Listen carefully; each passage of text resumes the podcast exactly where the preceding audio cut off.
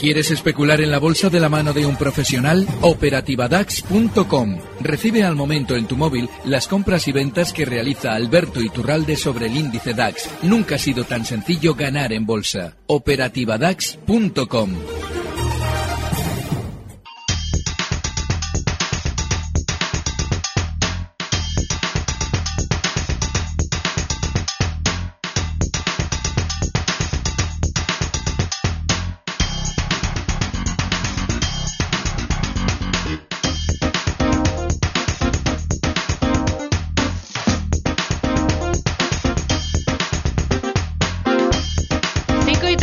minutos de la tarde, una hora menos, si nos escuchan desde Canarias. Comienza justo ahora el consultorio de bolsa del programa. Comienza como cada jueves saludando a Alberto Iturralde, responsable de días de bolsa.com. Hola Alberto, ¿qué tal? Muy buenas tardes. Muy buenas tardes. Bueno, ¿cómo ven las cosas? Hemos tenido retrocesos generalizados en Europa, las caídas más acusadas en, en el DAX. Sí. Lo que pasa es que eh, deberíamos también incluir al IBEX. Y alguien dirá, bueno, no, no, no, el IBEX ha caído menos. Ya, lo que pasa es que en el IBEX se está produciendo un efecto del que ya hablábamos hace ya más de un mes, en el que adelantábamos que, claro, en el IBEX, eh, tanto Santander, BBV, Telefónica, Iberdrola e Inditex ponderan tanto que para pegarle un meneo a la baja fuerte a los dos grandes bancos que adelantábamos y a Telefónica, que también se había promocionado sobremanera con eh, payete a la cabeza diciéndonos que iba a costar 10 euros o que objetivamente valía 10 euros, para evitar que el IBEX se descuelgue a la baja tirando esos tres, había que subir de manera normal el valor Inditex de una manera totalmente anómala, tenían que empujarlo al alza y mantendrían así al IBEX en valores razonables, mientras a los otros tres grandes de los total cinco valores rectores del IBEX les podían golpear a voluntad a la baja, como estamos viviendo. Si quitásemos la gran subida de Inditex que ha tenido durante estos últimos mes y medio, dos meses, tendríamos un índice IBEX seguramente cotizando por debajo del 9.200. Dicho esto, lo que estamos es asistiendo a una continuidad en el mismo movimiento del que llevamos hablando también ya prácticamente cinco meses. Y es que el mercado está para caer. Estamos descendiendo con muchísima fuerza todos los grandes, nuestro, nuestro IBEX, ese, esos Santanderes, BBVs y Telefónicas, y lo normal es que continuemos a la baja. El hecho de que el DAX también hoy haya caído más es normal. Es un índice en ese sentido menos volátil que el IBEX, pero también es bajista. Les recuerdo que la volatilidad comenzó a dispararse en febrero, y eso significa que las normas del juego ya han cambiado. Esto ya no es el, bueno, todos tranquilos que en algún momento esto subirá. No, no, no. Ahora es un momento en el que dices, cuidado, si puedes aprovechar los rebotes para abrir cortos, mejor. Hmm.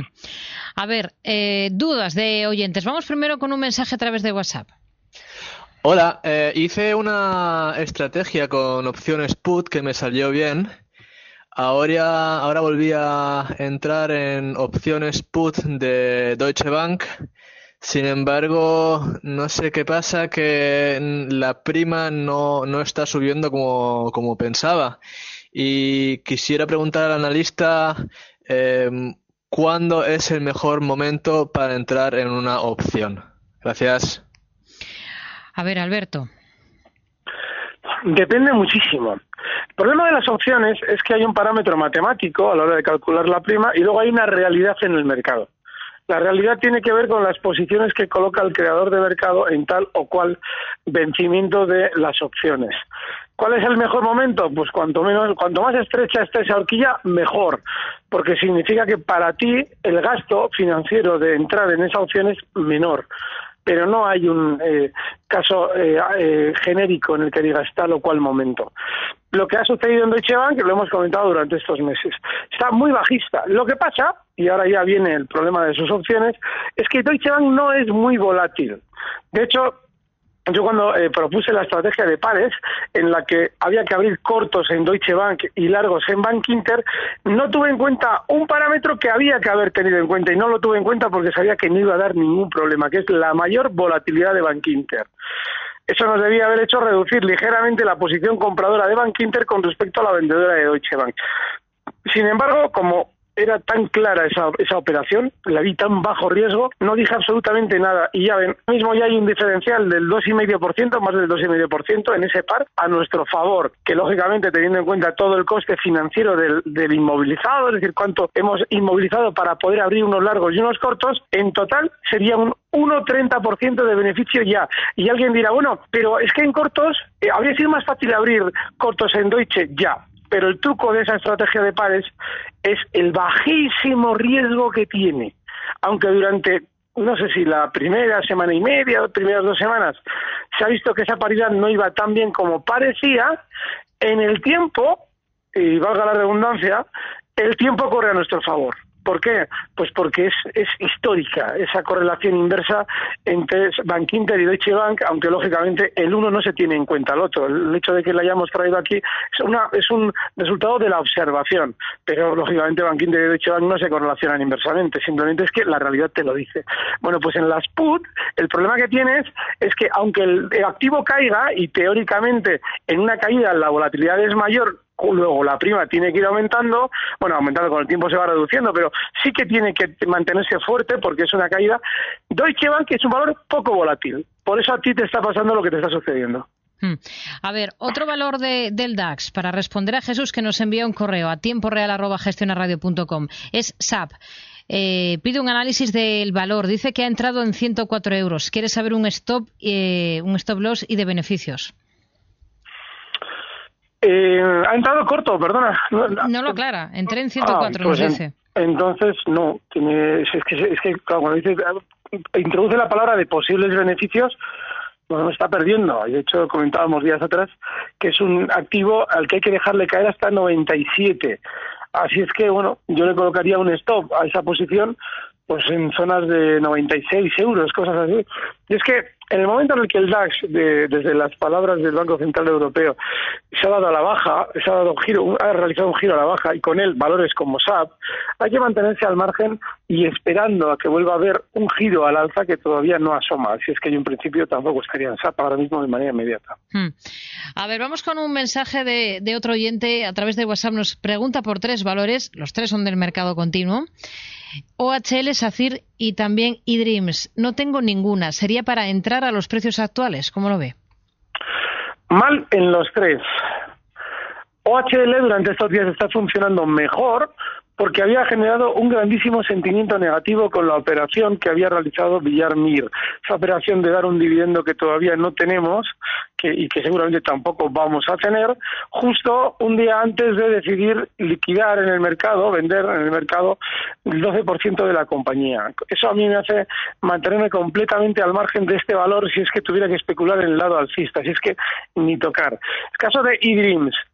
En este valor que ha sido uno de los chicharros que más se había adelantado en su día a la subida que normalmente protagonizan los chicharros eh, cuando los índices grandes van a caer, pues ya eh, avisábamos que no había que tocarla. Estaba cuando aquello en 5.50 y se dio un tortazo en una sola sesión desde los 5.50 hasta los 3.50. Claro, lo de siempre. Desde entonces parece que la cosa rebota y DIN de 3.50 va subiendo poco a poco, llega a 4.50, una maravilla y zas, otra presentación de resultados e eDreams otro golpe a la baja, de nuevo en 3.50. Cuando un precio ya está funcionando así, no hay que tocarlo. El caso de Chacir, pues también sabe caer. Estos, estos últimos dos meses no se ha mantenido mejor que los demás. Bueno, no solamente mejor que los del sector no se ha mantenido, es que no se ha mantenido ni siquiera por encima de la media del mercado. Es decir, no ha caído menos que los demás. Tampoco hay que tocarlo. Tiene pinta de llegar a la baja hasta zonas de 2.23 y está cotizando en 2.32. Hmm. A ver, vamos a saludar a Carlos de Madrid. ¿Qué tal, Carlos? Buenas tardes. Hola, buenas tardes. Díganos. Sí, mire, le quería preguntar por tres acciones del mercado americano. A ver. Una es DocuSign, ticker Docu, Tal Education, ticker Tal, y Cactus, ticker WHD. Pues ninguna de ellas la voy a tener, así es que no sé, es que no, se ha dicho Docu una. Tal, la segunda, y la tercera es WHD, de dedo. Sí. es que esto, esto lo tengo que mirar en Yahoo Finance. Aparte de ver un gráfico muy, muy tosco, WH la última. D de dedo. WHD. D de dedo, vamos a ver. ¿Y la, ¿Y la segunda, perdona, cuál ha sido? Tal, T-A-L. Em, Vale. ¿Las tiene en cartera, Carlos? Sí, las tengo en cartera ambas. Muy bien.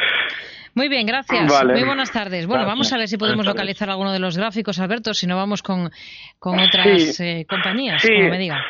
Sí, sí, podemos mirarlos. Yo creo que los tres. Los voy a ver además con muy mala calidad, desgraciadamente, pero sí.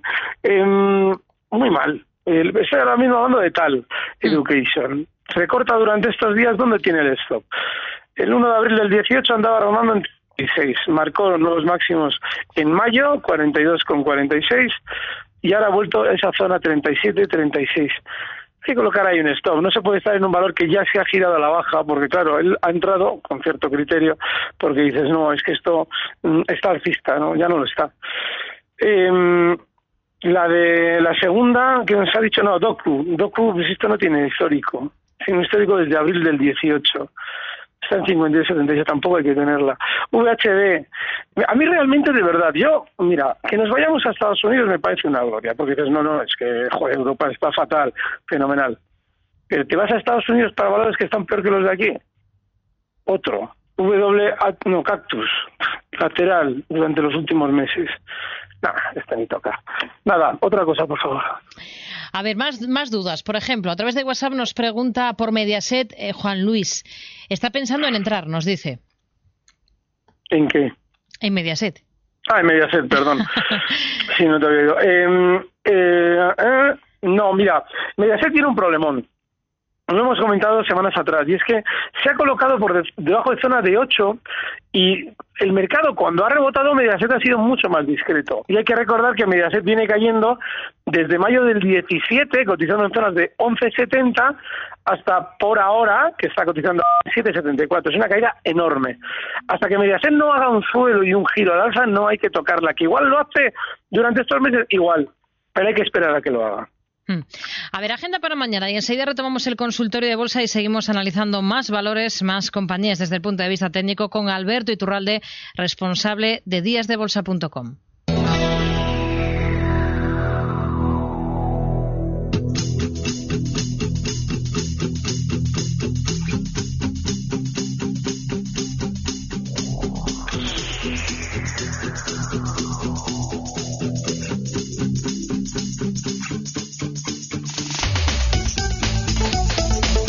Para despedir la semana, el Banco de España dará a conocer el avance de la balanza de pagos de abril.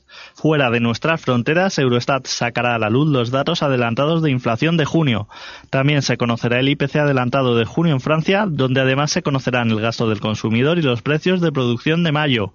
Mientras, en Alemania saldrá a la luz la tasa de desempleo de junio y las ventas minoristas de mayo. En Reino Unido saldrán a la luz el PIB del primer trimestre y las cifras de crédito al consumo y concesión de hipotecas de mayo.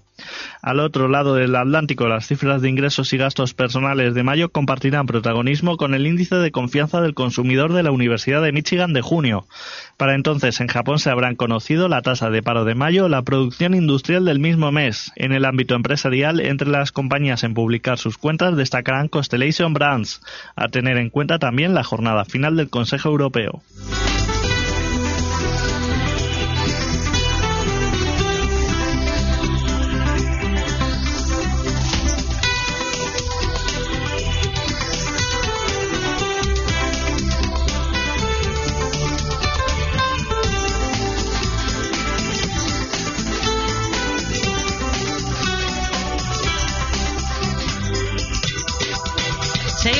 Real en el consultorio de bolsa hablando con Alberto Iturralde, responsable de díasdebolsa.com.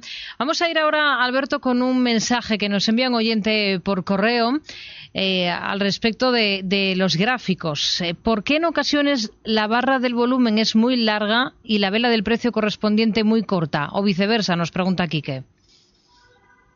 Alberto. No lo sé, sí, no, estoy pensando, sí, no lo sé, tengo que mirar el caso concreto. Por ejemplo, si hay una, imaginemos, ¿no? Estos días Mm. ha habido una OPA en Hispania, bueno, OPA, una, una- han subido la OPA anterior en Hispania. Sí. pues miramos seguramente veremos un aumento de volumen brutal y la cotización estrechita. ¿Por qué? Porque el cuidador de España se ha colocado vendedor, ha llegado ya a un acuerdo con el comprador y no va a permitir subir la, la cotización de ese punto, con lo cual ha quedado seco el precio y el volumen seguramente se habrá disparado porque ya hay que salir de ahí.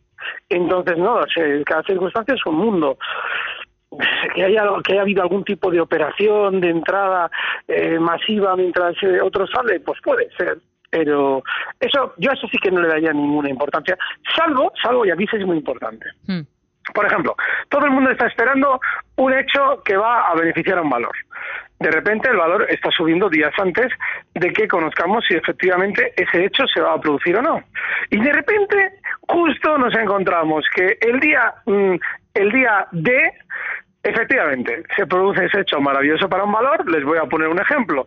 Farmamar, Celtia, le aprueban el John Delis en, en Transilvania y eso para pues, eso nos han estado diciendo durante un año que iba a ser bajo la noticia leche, claro, y de repente abre el valor con un hueco enorme muy arriba y se queda quieto. Claro, la gente dice, hombre, esto hay que comprarlo porque se lo pues no abro donde dice en Transilvania. Y, y de repente el volumen se empieza a disparar porque todo el mundo compra, pero ahí está vendiendo Sousa y los suyos. Pues ustedes compran y Sousa vende antes de caer, claro.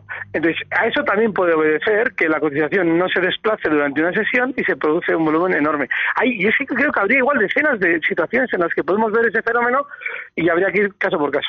Hmm. A ver, eh, un correo de Frank que nos dice que tiene una posición corta en Amadeus en 69,36 y quiere que le indique qué stop loss le puede poner a esa posición y, qué stop de, beneficios. Corta, bueno, pues eh, el, el stop oh, se lo ha dado ayer claramente a Amadeus porque si se fija ayer tuvo con el rebote ese rápido que hizo el mercado, tuvo también un rebotito hasta zonas de 68,20. Y eso, en principio, ya es un stop claro, porque hoy ha continuado recortando un poquito más, cierra en 67, y lo más normal es que vaya durante estos días recortando más todavía Amadeus hasta seguramente zonas de 66. Ahí es primer objetivo bajista, Probablemente la veremos más abajo, ¿eh? pero inicialmente los 66. Hmm. A ver, eh, nos escribe a través de WhatsApp Chus de Valencia. Eh, mi pregunta para el señor Iturralde es cómo va a entrar en el Santander y si es afirmativo, ¿a qué precio? Hombre, yo estoy corto en Santander. Como hace unas semanas ya estuve antes de la, del tortazo aquel fuerte a la baja. Estoy corto. ¿Cómo entrar? Pues eh, yo vería bien entrar corto. El problema que tenemos es que ahora el, el, stop tiene que estar pues ni más ni menos que en zonas de 480 con lo cual pues está un poquito lejos. Y el objetivo bajista que le pondría a esos cortos en zonas de 410 cosas así. Si alguien me dice comprar no no es que yo lo que quiero es comprar. Pues hágase usted una idea. Si yo estoy corto en un valor imagínense lo que pienso de comprar tenemos varios oyentes que nos preguntan por Natra del mercado continuo. Por ejemplo, Fernando dice que tiene acciones a 0,79 y lo que le pregunta es si ve un stop adecuado en 0,88. Esa pregunta es muy buena. Y sí, lo veo adecuado, pero más adecuado desgraciadamente para él en 0,85.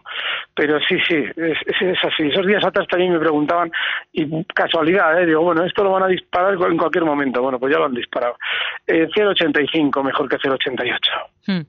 A ver, un correo que nos envía Antonia que mm, se pregunta eh, si es interesante entrar en CIE después de, del castigo que ha tenido al, al llegar al IBEX 35 en Renault y en Gamesa. ¿Y a qué precios?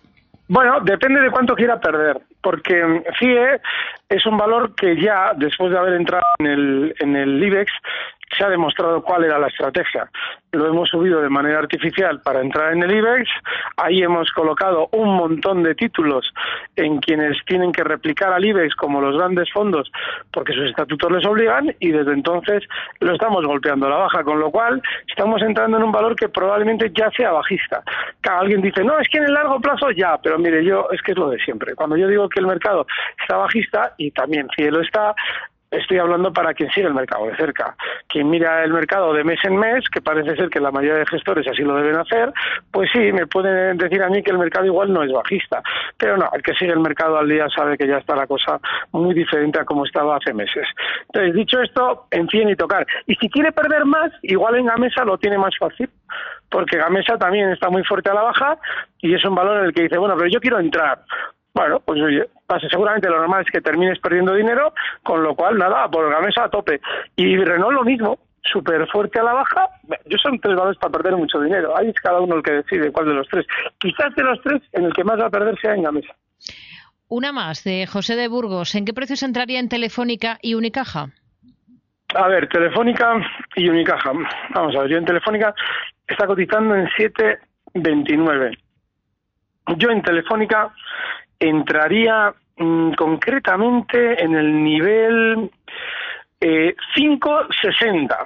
Está en 7.29. Yo si cayera hasta 5.60 seguramente entraría para un rebote. Y Unicaja, le digo ahora mismo, eh, para entrar en Unicaja, yo seguro, mira, fíjense, yo en Unicaja lo dejaría recortar hasta el precio de salida a bolsa. Eh, seguramente en niveles de está ahora mismo en 1,46 al 1,10 le dejaría recortar antes. Bueno, pues es la, la, respuesta a José de Burgos. Alberto Iturralde, responsable de díasdebolsa.com. Hablamos el próximo jueves. Gracias. Muy buenas Gracias, tardes. un fuerte abrazo.